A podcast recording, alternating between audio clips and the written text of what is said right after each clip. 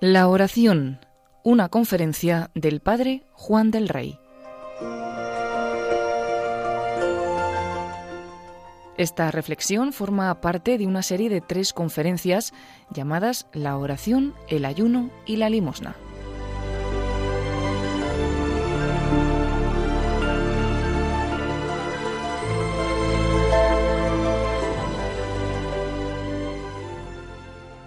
Cuentan en una ocasión del abad San Bernardo, que fue invitado por uno de sus hermanos del monasterio, el abad San Bernardo, el abad de Claraval, pues fue invitado por uno de sus hermanos a dar una vuelta por, por los bosques. Le decían que hay un lago precioso, unos bosques preciosos, y le invitaron a dar un paseo.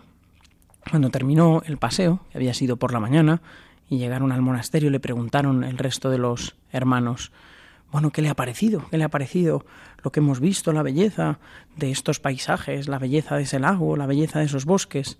Y él contestó, pues la verdad es que no me he dado cuenta, no sé. Y, le preguntaban sorprendidos, pero ¿cómo puede uno pues no ver esa belleza? ¿No puede uno contemplar eso? ¿Cómo le ha podido pasar desapercibido?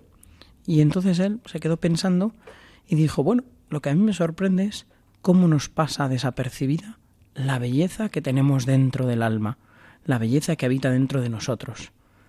Pues con esto quiero empezar esta mm, charla sobre la oración en este tiempo de Cuaresma. Vamos a hablar de esa belleza interior que en el fondo es la presencia de Dios dentro de nuestra alma, que muchas veces volcados sobre tanta vida exterior, tanta actividad, nos pasa desapercibidos, que a veces nos la despierta la belleza de lo que hay fuera, porque en muchas ocasiones cuando vamos a la montaña o tenemos un momento de paz y tranquilidad, pues podemos descubrir esa belleza que habita dentro de nosotros, que es la presencia de Dios.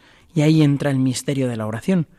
Comenzábamos el tiempo de Cuaresma con esas lecturas que tenemos el miércoles de ceniza, que nos dice, ¿no? Cuando tú vayas a rezar, cuando reces, entra en tu habitación y reza en lo secreto, y tu Padre que ve en lo secreto te escuchará, te atenderá y podrás estar con Él, ¿no? La oración tiene que ver con entrar en el silencio y entrar en lo secreto, y ahí es donde podemos escuchar y hablar con el Padre.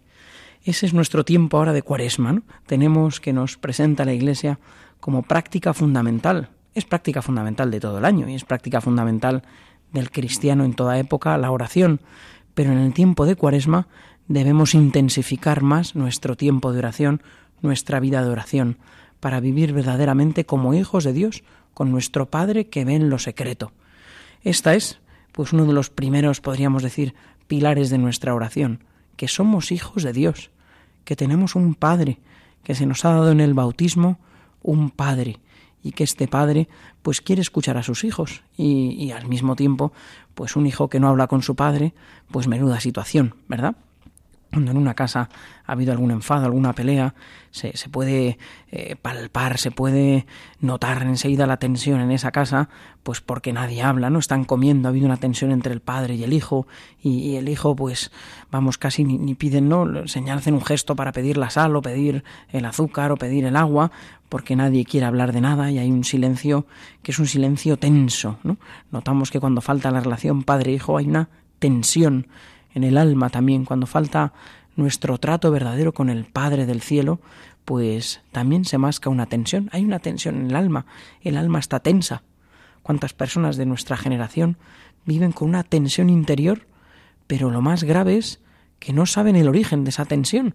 Viven tensos, viven eh, eh, exaltados, viven de un lado para otro, porque en el fondo falta ese diálogo, esa presencia amorosa, esa relación preciosa entre un padre y un hijo, que es la que el Señor quiere que vivamos en este tiempo de cuaresma. Somos hijos de Dios. San Juan lo dice.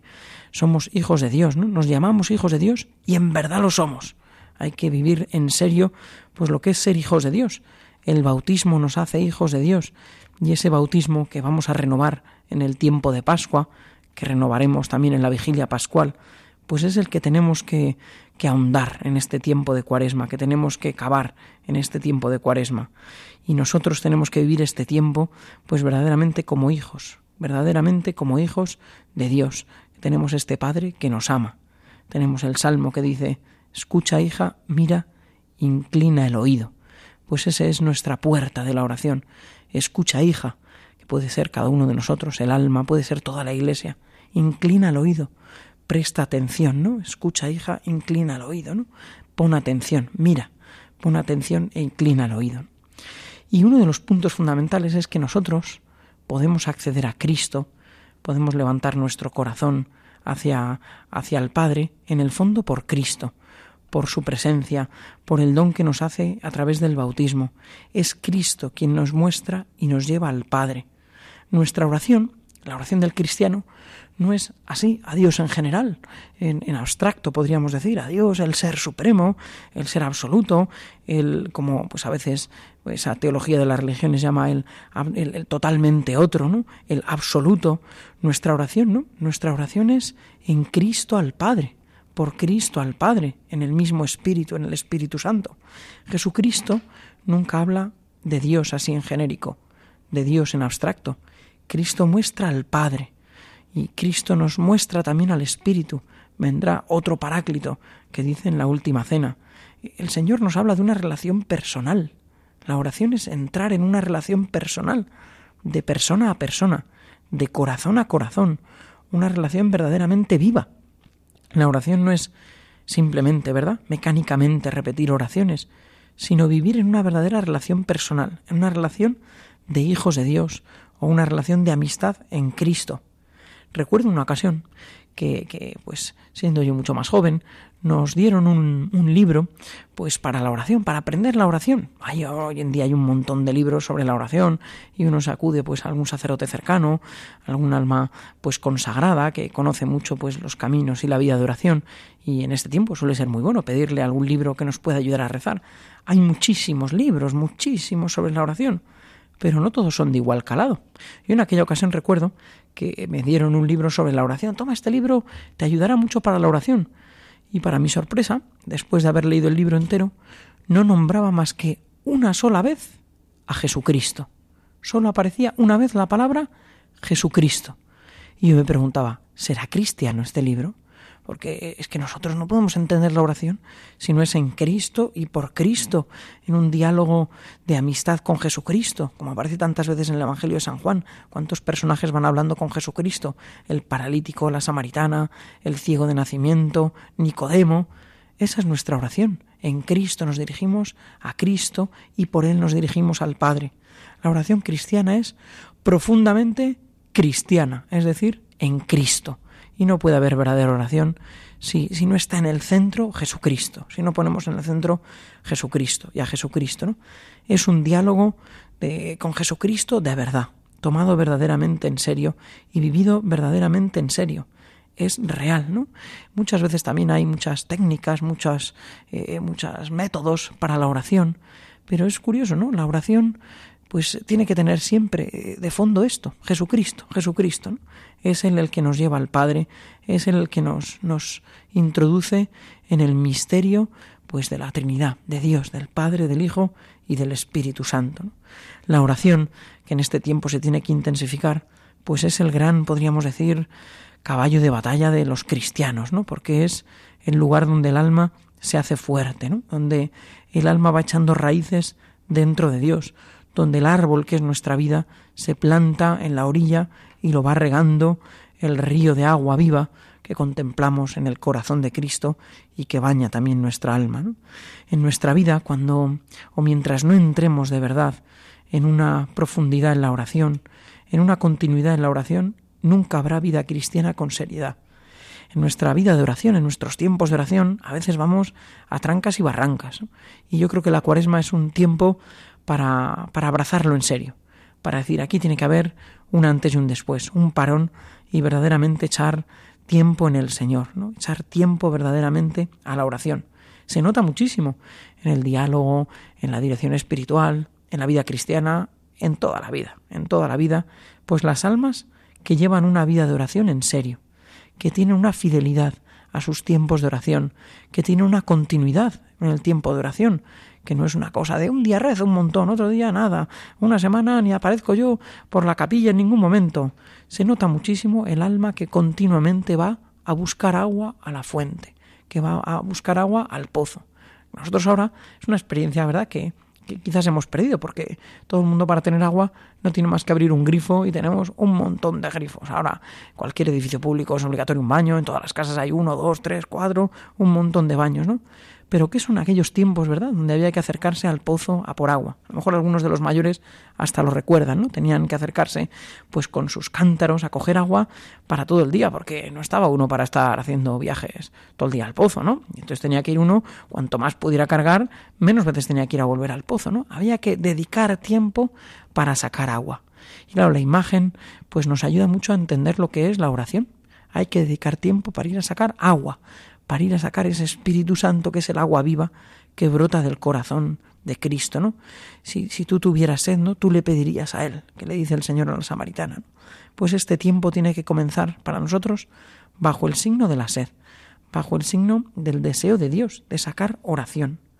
Cuando el Papa Santo, el Papa Grande, San Juan Pablo II, pues en aquel documento que sacaba como programa, nada más y nada menos, un programa entero para el siguiente milenio, rema mar adentro, y sacaba este documento y señalaba como un punto clave fundamental que nos hacía entender la oración, pues lo que es remar mar adentro, introducirnos mar adentro. Eso es entrar en la oración, entrar mar adentro, no un día así que se aparta uno de la orilla pero vuelve corriendo a la orilla, sino que penetra verdaderamente mar adentro, ¿no? Que entra en una fidelidad, ¿no? Este tiempo pues es tiempo de oración. La oración sin duda alguna es el ejercicio de los pobres de espíritu, de los cuales ya el Señor anuncia, promete que de ellos es el reino de los cielos, porque el ejercicio propio de los pobres de espíritu, de los que van a habitar en el reino de los cielos, es estar en dependencia de Dios, estar teniendo que pedírselo todo a Dios, estar colgados continuamente de Dios, depender del Señor, poner en Él nuestra esperanza y nuestro consuelo, es una buena pregunta, ¿verdad? En nuestra vida que tiene muchos desconsuelos, grandes y pequeños, ¿no? A veces un montón de nuestros desconsuelos se borran de un plumazo, porque hoy, pues es verdad, por falta de profundidad en nuestra vida, por ser muy superficiales, pues al final nos alteran cosas que no son nada, ¿no? Nos tienen que alterar solo las cosas que sean de verdad. Y es muy bonito contemplar cómo las almas profundas buscan su consuelo en Dios. Nosotros a veces, ¿verdad? Cuando vivimos con superficialidad, buscamos el desahogo en todas partes y el consuelo muchas veces donde no hay que buscarlo. Y las almas que son de Dios, que tienen oración, buscan su consuelo en el Señor, buscan ponerlo en sus manos, buscan acercarse a Él, buscan entender las cosas desde Él, ¿no? ¿Con quién tengo yo mis consuelos? Eso es muy bonito ahora para nuestro tiempo de cuaresma, ¿no? ¿Con quién busco yo mi consuelo? Porque es verdad que las almas de verdad lo buscan en el Señor, lo buscan en ese corazón abierto de Cristo, ¿no? Para nosotros, que lo contemplaremos, ¿verdad? Lo contemplamos en la cruz, pero especialmente lo contemplaremos el Viernes Santo, en ese tríodo pascual como culmen de la cuaresma, pues nosotros hemos contemplado el corazón abierto de Cristo. El velo del templo se rasgó, dicen los evangelistas, ¿no? Y, y ese velo es la intimidad de Dios. El cristiano es el que se le ha abierto la intimidad de Dios. A nosotros Dios nos ha abierto la puerta de su amistad, la puerta de su intimidad. Tenemos la puerta abierta. Solo tenemos que, pedir permiso a entrar con humildad. Muchos de los autores espirituales, ¿no? al hablar del corazón de Cristo, señalaban que la puerta para ese corazón de Cristo pues ha quedado abierta por la lanzada del costado. Y claro, esa lanzada ha dejado abierto un hueco muy pequeño, con lo cual, pues para poder entrar en el corazón de Cristo hay que hacerse muy pequeño. Hay que entrar pues pues con humildad, con verdadera humildad. Vamos nosotros en este tiempo, ¿verdad? A tomar verdaderamente con fuerza la oración. La oración no es tiempo para estrujar la cabeza. Nuestra oración a veces es muy cansada, o a veces no la entendemos ni nosotros mismos, porque pensamos que es de meditar, de darle muchas vueltas a la cabeza y de, de aplastar ahí la cabeza. No, la oración tiene mucho, mucho, mucho, mucho ejercicio de abrir el corazón, de abrir las manos. Más que destrujar la cabeza es abrir las manos, ponerse en manos de Dios como un pobre que necesita recibir de Dios. Y así podemos vivir este tiempo nosotros de, de cuaresma, ¿no? como verdaderos pobres, acercándonos para poder recibir del Señor. Me pongo en tus manos, haz de mí lo que quieras sea lo que sea. Te doy las gracias, estoy dispuesto todo, mm, lo acepto todo, con tal de que tu voluntad se cumpla en mí.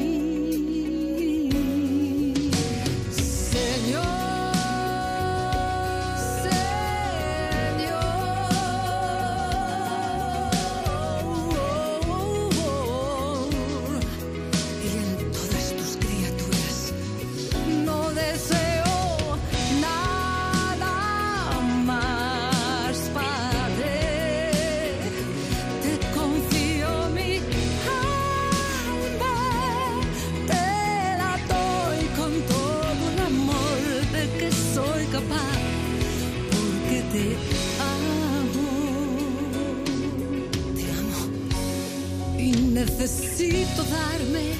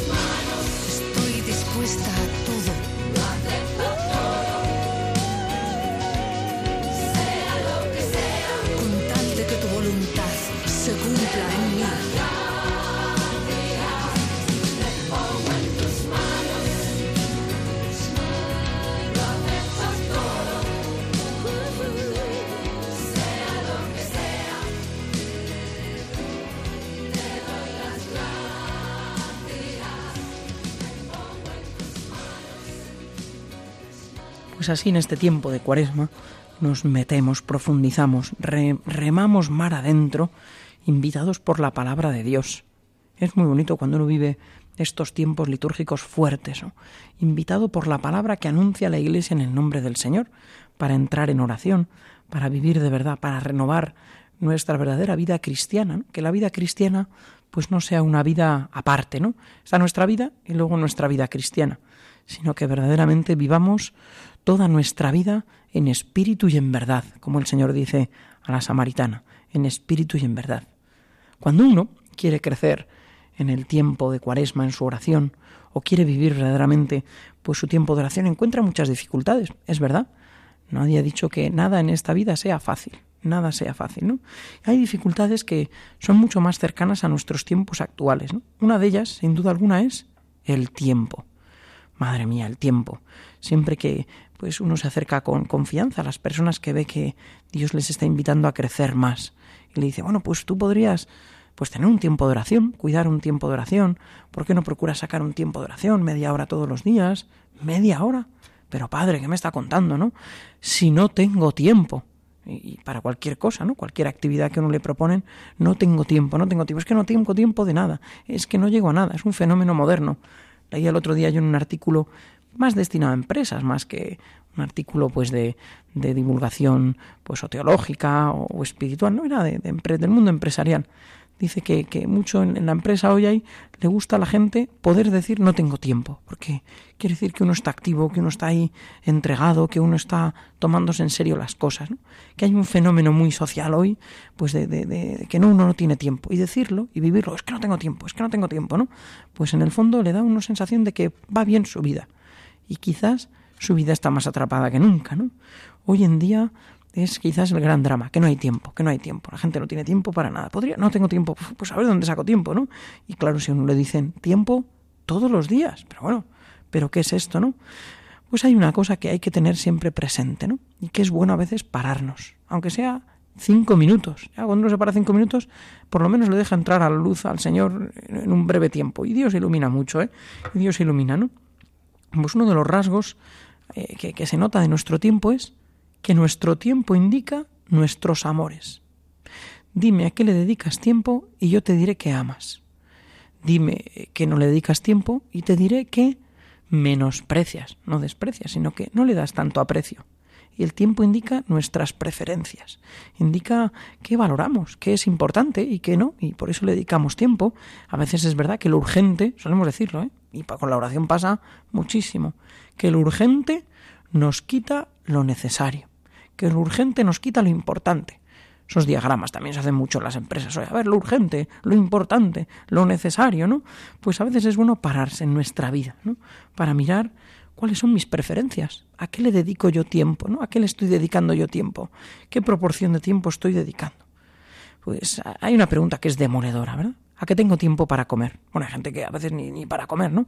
Pero con frecuencia, vamos, un día entero sin comer, pues a veces solo cuando hay un ayuno total, ¿verdad? Pero tenemos tiempo para comer, ¿no? ¿Y el alma tiene tiempo para alimentarse? Eso sí que es una buena pregunta. ¿Nuestra alma tiene tiempo para alimentarse? ¿Qué necesito más? ¿Comer o mi alma necesita alimentarse de la oración? Es una buenísima pregunta. No sé si alguno conoce, que fue muy conocido en el siglo XX, ¿no? Un sacerdote que está pues, en cierto proceso de beatificación, que era el padre Manuel García Nieto. El padre Nieto fue director espiritual del seminario de, de comillas, fue director espiritual de muchos que luego han sido obispos o sacerdotes también muy conocidos, y era un padre muy famoso porque era jesuita y tremendamente feo. Cuentan que era, vamos, una cosa de feo como ninguno, ¿verdad? Y que yo he oído, he hablar una vez de un sacerdote que, que lo escuchó en varias charlas, dice que para, para entender lo que era el amor o la contemplación, esa de San Ignacio de los ejercicios, contemplación para alcanzar amor, uno cuando le oía hablar a él de la contemplación para alcanzar amor, dice que tenía que apartar un poco la mirada para no mirarle al rostro porque, porque era tremendamente feo, ¿no? Bueno, y hay muchas anécdotas así parecidas. También recuerdo una ocasión contar alguna anécdota así, pues parecida a esta, ¿no? Y al terminar la misa en la sacristía vino un hombre y me dijo, yo tuve al padre Manuel García Nieto de director espiritual y era más feo de lo que usted ha contado todavía en la homilía. O sea, que debe ser una cosa tremenda, ¿no? Pero era un hombre de verdad y un hombre serio. Y con la oración no se andaba con tonterías. Y decía, si vas a acostarte en un día y no has hecho la oración, antes que acostarte sin rezar, quema el colchón. Es más importante el tiempo de oración que tu tiempo de sueño. Y bueno, en este tiempo que encima hablamos de las vigilias, ¿verdad? Sin oración, ¿verdad? ¿Hacia dónde va nuestra vida? La Madre Teresa de Calcuta, Santa Madre Teresa de Calcuta, ¿verdad? Pues de ella eh, cuenta en una ocasión que se acercó un sacerdote para hablar con él, con ella, y, y, bueno, pues le dijeron que estaba muy ocupada y él estuvo esperando y en una ocasión que pasó delante, pues se acercó a ella y le dijo, Madre, deme un consejo, deme un consejo. Y entonces la madre le preguntó, ¿cuánto tiempo reza usted? ¿Cuánto tiempo rezo yo? Pues hombre, yo dedico tiempo a mi breviario, el rosario, saco un tiempo de oración, celebro la Eucaristía. Y la madre dijo, no, pues no es, no es suficiente. El sacerdote se quedó perplejo, no es suficiente, como diciendo, bueno, si rezo más aquí que muchísima gente, ¿no? Que, que comparado con el resto de la gente rezo muchísimo, ¿no? Y dijo, no es suficiente, no es suficiente. Dice, mire, si no tenemos oración, si no tenemos a Dios en nuestra oración, somos demasiado pobres para ayudar a los pobres. Pues es, es eso también en nuestra vida. Si no tenemos tiempo de oración, quizás somos demasiado pobres para ayudar a nadie. No tenemos nada que dar. O lo que damos es tan caduco, tan perecedero, ¿no? Sin oración podemos dar a alguien, podemos acercar a alguien a la vida eterna, a la vida que es capaz de sostener el tiempo, que es capaz de atravesar el tiempo, que es capaz de vencer el tiempo, pues justamente es esto, ¿no? El tiempo, ¿no? Quizás a veces lo que hay que lo que hay que hacer es un cambio de concepto para poder crecer en nuestra vida de oración y es entender al revés, ¿no? Que Dios nos ha dado todo el tiempo del mundo y ahora a ver cómo lo organizamos. Porque nosotros pensamos que tenemos el tiempo que es nuestro y bueno, a ver qué le dedico a Dios. No, no, la cosa es al revés. Dios te ha dado todo el tiempo. A ver cómo lo gestionas ahora. A ver cómo lo empleas ahora, ¿no? A ver dónde pones tus amores, ¿no? Y entonces, claro, es que el tiempo de oración tiene que ser el primario, el, el, principal, el que sostiene la jornada del día, el que nos hace, pues, levantar el corazón hacia Dios, ¿no? Yo a veces pienso, ¿no? Si Dios nos dijera un día, mira, te voy a dar más tiempo para que puedas rezar. Como no tienes tiempo, pues te voy a dejar, te voy a dar a ti, solo a ti, ¿no? Una cosa así misteriosa, milagrosa, anecdótico, ¿no? Imaginable, ¿no? Te voy a dar media hora para que puedas rezar todos los días media hora. ¿Lo emplearíamos para rezar? yo creo que al final lo emplearíamos para no sé qué que no me da tiempo, para no sé qué otra cosa que no me da tiempo, para la otra que no me da tiempo. Bueno, pero si te ha dado Dios esa media hora ya, pero al final hay que hacer tantas cosas, ¿no? Pues es que Dios no nos ha dado media hora, nos ha dado 24 horas, 24 horas para vivirlas verdaderamente con Él, ¿no? Igual que abrimos tiempo, ¿verdad? Pues eh, en tantas ocasiones para, para aquello que le ponemos interés, para aquello que nos atrae. Y es impresionante cómo para ver un partido de fútbol la gente sale antes del trabajo y va corriendo y no sé qué, y prepara antes la cena y tal. Porque chicos, hay un partido de fútbol o hay cualquier otra realidad, ¿verdad? Pues podemos sacar nosotros nuestra vida de oración, nuestro tiempo de oración. Mucha gente, y nos suele suceder, ¿no? Cuando uno le pregunta, bueno, ¿cuál es tu vida de oración? ¿Cuál es tu tiempo de oración? Dice, bueno, yo más que tiempo de oración, yo le tengo muy presente a él, ¿no? Le tengo muy presente a él. Pues eso es muy bueno. Vamos a decir aquí que eso es malo, ¿no? Está muy bien. Tener presencia de Dios es muy bueno, pero no basta. ¿no? Esto es como si en una casa, ¿no? Habla un matrimonio. Habla usted con su marido, habla usted con su mujer. Yo le tengo muy presente, o sea, está por la casa, ¿no? Y yo sé que está por la casa, pero habláis. Yo le tengo presente, ¿no? Y a veces le digo una frase, pero un matrimonio tiene que sentarse a hablar, tiene que hablar, ¿no? ¿Qué tal ha vivido el día? ¿Qué tal esta jornada? ¿Qué podemos hacer? ¿Cómo podemos vivir? ¿Tú qué piensas de esto? ¿Cómo te encuentras últimamente? Hay tantas cosas que tiene que hablar, ¿verdad? Un matrimonio que, que lo mismo pasa de nuestra vida con Dios. No basta tenerlo muy presente, que eso es buenísimo, ¿no? También es necesario estar, como decía Santa Teresa, ¿no? Largo tiempo a solas con quien sabemos que nos ama, tratando de amistad, tratando de esa amistad, ¿no? Igual que un matrimonio trata de su amor conyugal, de su matrimonio, pues también nuestra vida, de nuestra amistad con Dios, ¿no? Es verdad que, claro, si no tenemos una amistad con Dios, pues el tiempo de, oración siempre es opresivo. Y es verdad que uno le pasa a la gente cuando empieza a tener tiempo de oración y va uno a la capilla y está allí y a los dos minutos ya no sabe qué hacer, ¿no? Y porque es que no, no, claro, como no falta esa amistad, ¿no? Cuando uno tiene una amistad con el Señor, todo tiempo de oración le suele parecer poco. Se suele quedar con, con ganas de más. Se suele quedar con ganas de más, ¿no? A mí a veces me pasa cuando doy alguna tanda de ejercicios, ¿no? Y, llega pues el último día, ¿no? Y a lo mejor termina antes de comer, bueno, y estos son los últimos puntos y ya con esto terminamos los ejercicios. Y la gente a veces que, que ha crecido una sed de Dios muy grande, se queda como mirando y dice, ¿ya? Y no podemos quedarnos un día más y decimos, bueno, mañana tenéis que trabajar y tenéis familia y os están esperando y tal, ¿no? Pero es verdad, cuando uno tiene sed de Dios, le sabe a poco, le sabe a poco, ¿no? Busca más, ¿no? Porque el alma está sedienta y cuando entramos en oración, pues verdaderamente se despierta nuestra sed de Dios que es tan grande y que tantas cosas del mundo buscan apagar, ¿no? Pues sin duda alguna una dificultad también para este tiempo de Cuaresma es el tiempo. Hay que abrir ese tiempo porque es una verdadera necesidad del alma y si yo no lo abro nadie lo va a abrir por mí ¿no? a veces es muy bueno abrirlo pues en compañía de otros ¿no?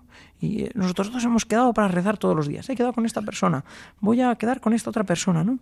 es un compromiso con el Señor ¿no? cuando llega nuestro tiempo de oración mira yo he quedado ¿no? es un tiempo reservado si has quedado con alguien pues eh, nos retrasamos muchas veces verdad pero no le puedo dejar ahí tirado está esperándome en la parada de autobús esta persona o esta otra persona en el metro o he quedado para recoger a esta persona está lloviendo ¿no? pues tenemos que ir a recogerla ¿no? La oración es que he quedado con el Señor. Entonces, no dispongo de ese tiempo. Cuando yo he quedado con el Señor, ese tiempo no es mío, es del Señor, es de Cristo. ¿no? Y sin duda alguna, pues otra de las dificultades de, de nuestro tiempo de oración, una dificultad muy moderna, es muy relacionada con el tiempo. La vida dispersa. Tenemos una vida actualmente muy dispersa. Vamos con mucha frecuencia de un sitio para otro, de un lado para otro, a trabajar, a recoger al colegio a los niños, o llevar no sé qué, ahora recoger tal, o unos nietos, ahora viene no sé quién, ahora viene tal. Y entonces vivimos como dispersos, ¿no? Que, que genera ese desasosiego que hoy tiene la gente y que en el fondo refleja una falta de oportunidad, que luego le mandan un, mensajito de móvil y ya salta y tal, no sé qué. Falta como calado, ¿verdad? Verdadero en la vida. Como, como eh, los árboles que, que, tienen que crecer y tardan tiempo y que tienen que echar sus raíces, ¿verdad? Y que, y que lleva tiempo crecer.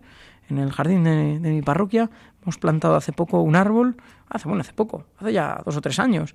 Y la cosa es que yo voy a mirarlo y digo, esto no crece, esto no crece, ¿no? Pero me ayuda a entender que lo mismo pasa con nuestras vidas, ¿verdad?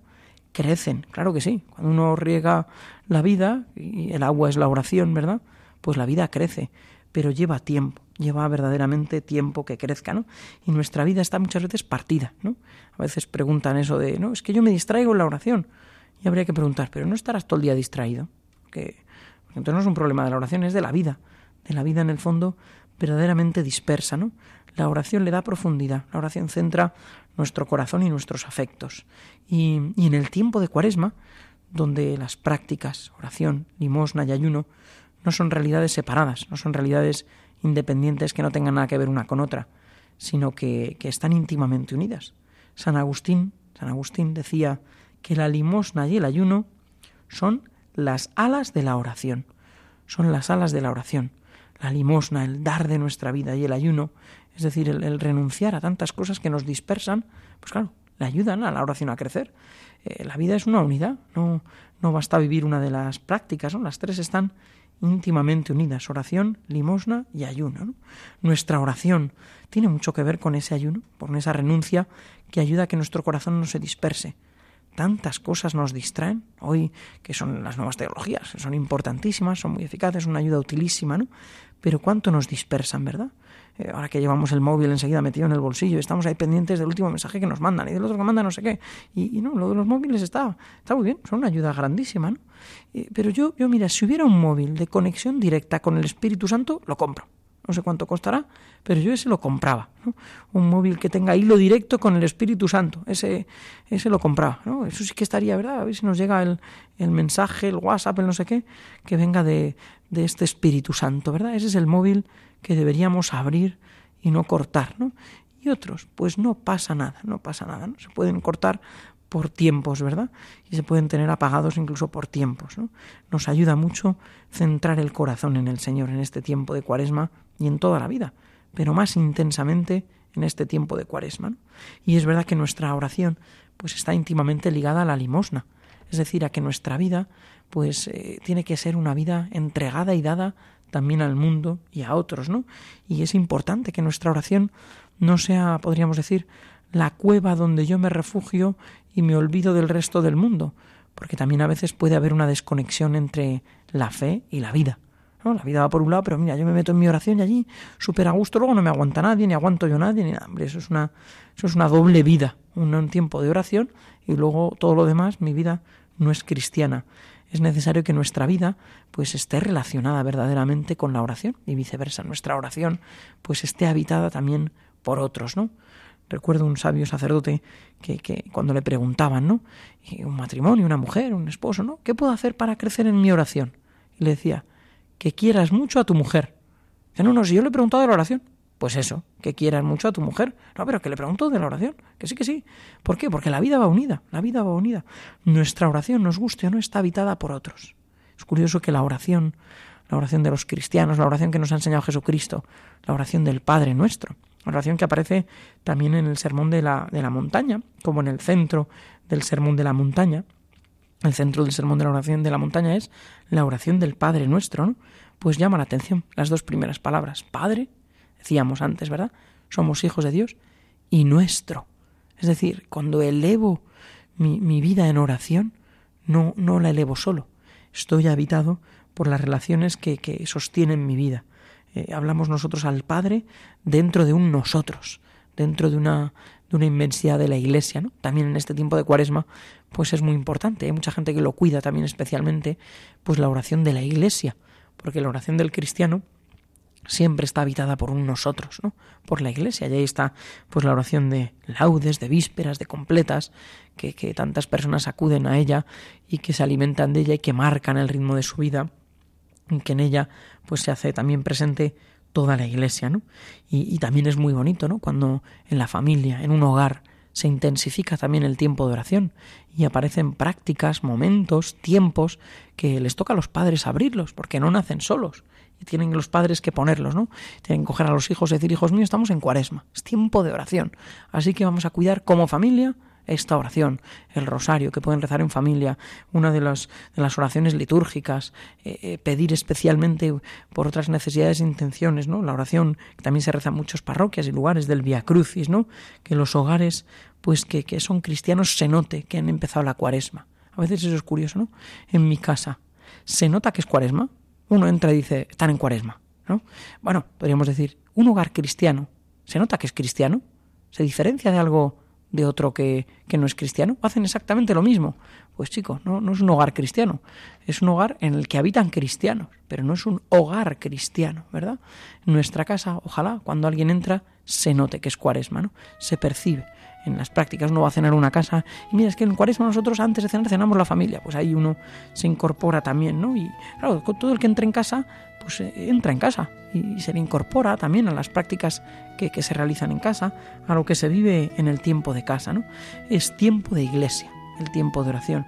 Es tiempo en que nuestra vida, gracias a la iglesia animada por ella, llevando en nuestro corazón la vida también de tantas personas, pues entramos en ese mar y remamos mar adentro en el tiempo de oración. Jesús, hoy tú me quieres llamar a vivir contigo en libertad, a dejar las arenas de mi ayer fijar mi mirada en el mar y navegar sin mirar atrás jamás. Tú me invitas a remar, mar adentro sin temor y así echar redes a la lo dices, Señor, ellas se van a llenar. Pero no es tanta la oscuridad. Y aquí en tierra tendría tantos que dejar. Tu llamado grita en mi corazón a los hombres les regale yo tu amor y navegar sin mirar atrás jamás. Tú me invitas a remar, mar adentro sin temor y así echar redes a la profundidad. Tú lo dices, Señor, ellas se van a llenar y navegar sin mirar atrás jamás. Tú me invitas a remar, mar adentro sin temor y así echar redes a la profundidad. Si tú lo dices, Señor, ellas se van a llenar.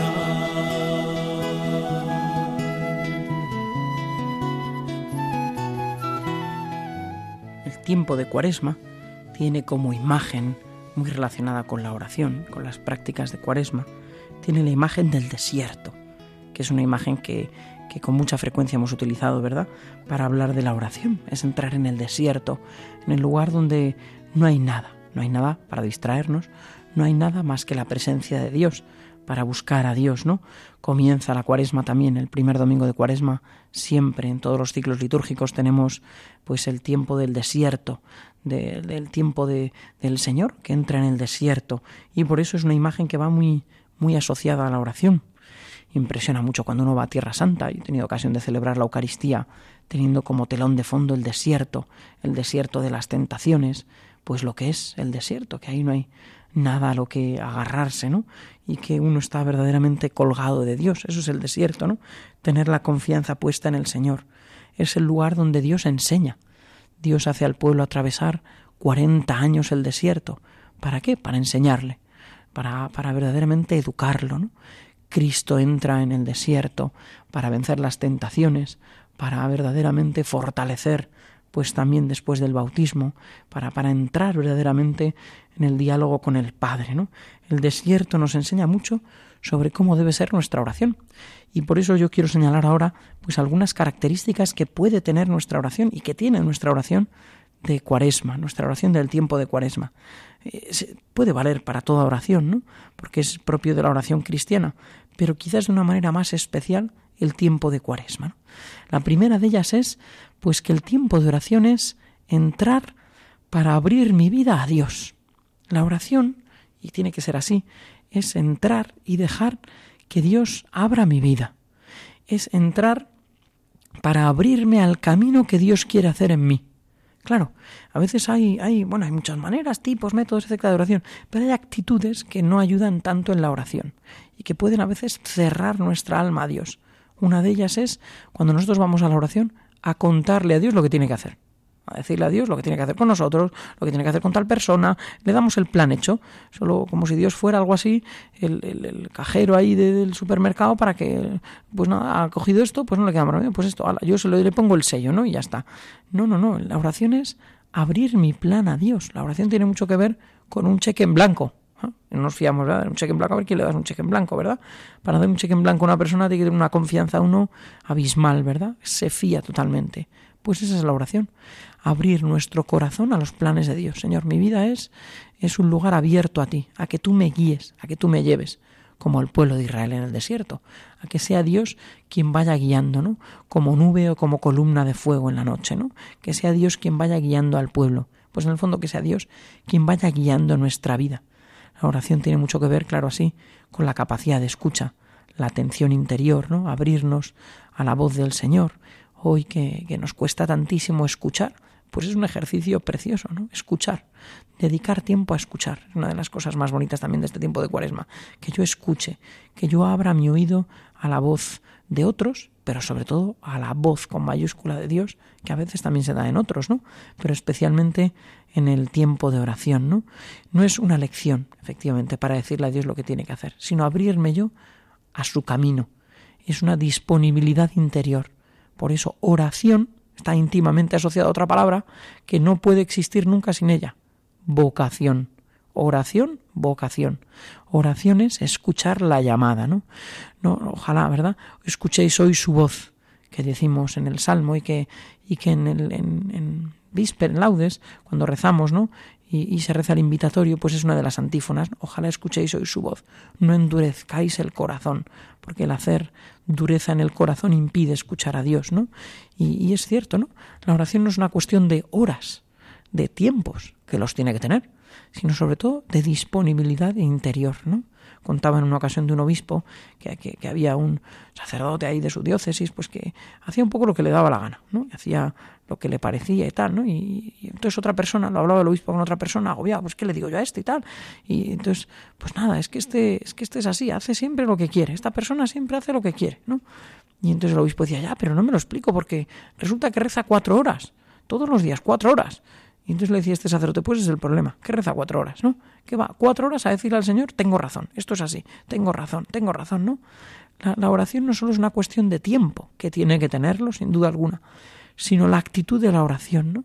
La del que abre el corazón a Dios, la del publicano que entraba, ¿verdad? Y el fariseo estaba en primera línea mostrándole sus méritos y lo bueno que es, y, y el publicano decía, Señor, ten piedad de mí, ten piedad de mí, ten misericordia de mí, ¿no? Es decir, llévame por tus caminos, ¿no? Mira cómo son los míos, mira cómo son los míos, ¿no? No es el lugar para ver lo que siento. La oración no es un lugar para sentir, sino para abrirme al plan de Dios. Eh, es así, porque a veces nosotros en la oración, pues, ¿cómo va tu oración? Es que no siento nada. Si no se trata de sentir, no es una máquina de sentimientos, sino que es abrirme al plan de Dios, ¿no? Pero te vas dejando guiar. ¿Qué deseos tienes de Dios, no? No es un lugar para ver si uno siente, ¿no? De hecho, pues, y quizás es de las grandes dificultades de la oración. Para crecer en la oración de verdad, tiene uno que estar dispuesto a aburrirse muchísimo en la oración. Muchísimo. Para que uno sea un alma de oración, tiene que haberse aburrido muchísimas veces. Me aburro en la oración, vas bien quizás vas bien, ¿no? Estoy entretenido todo el rato en la oración, pues quizás estás distraído, estás distraído, ¿no? Segunda característica de este tiempo de cuaresma y de la oración de cuaresma es ir a la oración, por lo tanto, aprender de Dios, aprender a recibir de Dios, ¿no? Los dones recibidos, también es muy bonito a mirar con la memoria los dones que hemos recibido de Dios. Pueblo va por el desierto, el pueblo de Israel va por el desierto aprendiendo de los dones que ha recibido, ¿no? Es el Señor quien te ha sacado de Egipto, ¿no? Y es bueno que el tiempo de la cuaresma sea tiempo de memoria, de acoger los dones, de dar gracias a Dios, ¿no?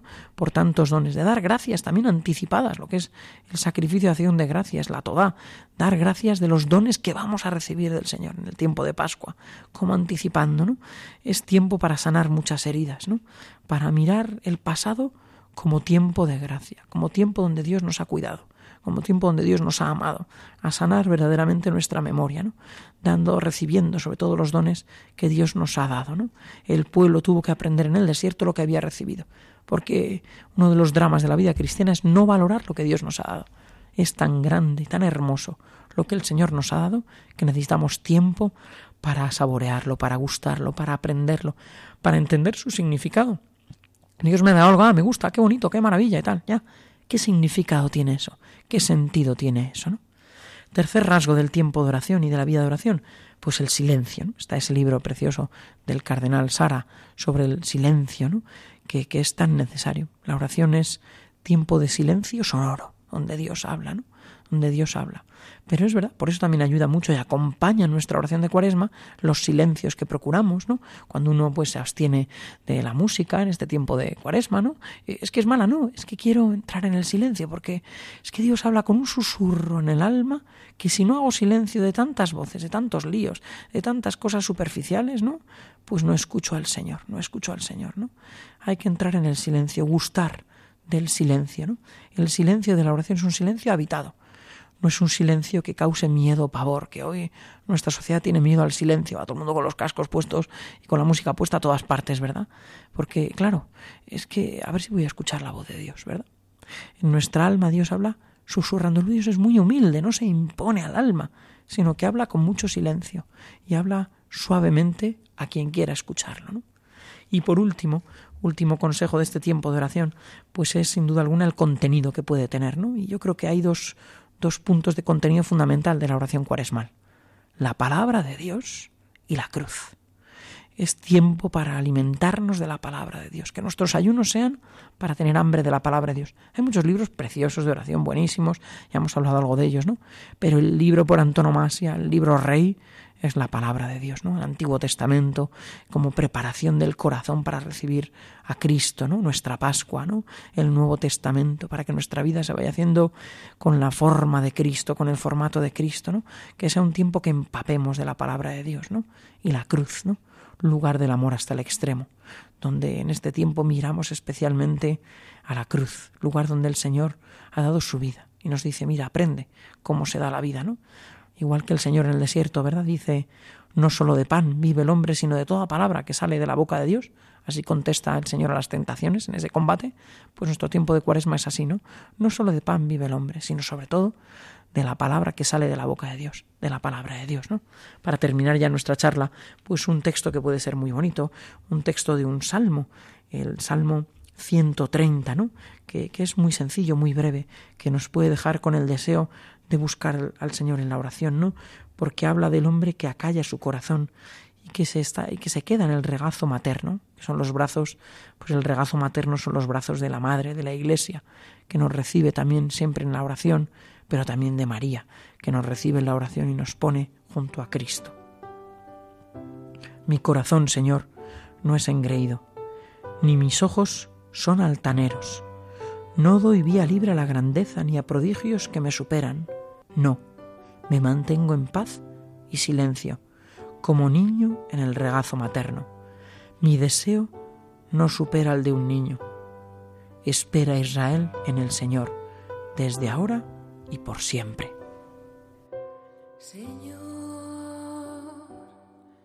mi corazón no es ambicioso, Señor, ni mis ojos altaneros, yo no pretendo grandezas que superan mi capacidad. Señor, corazón no es ambicioso, Señor, ni mis ojos altaneros, sino que acallo y modero mis deseos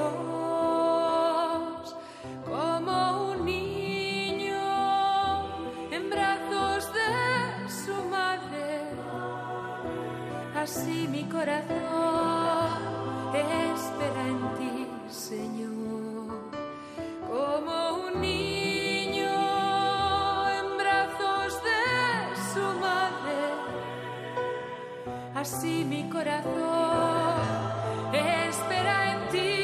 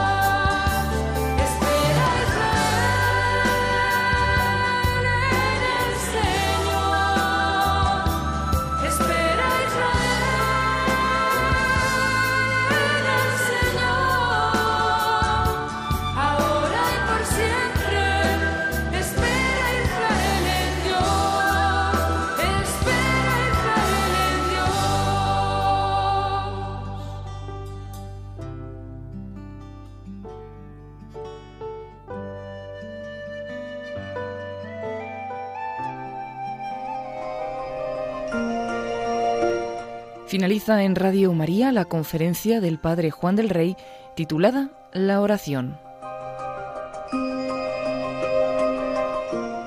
Es una reflexión de una serie de tres llamadas La oración, el ayuno y la limosna.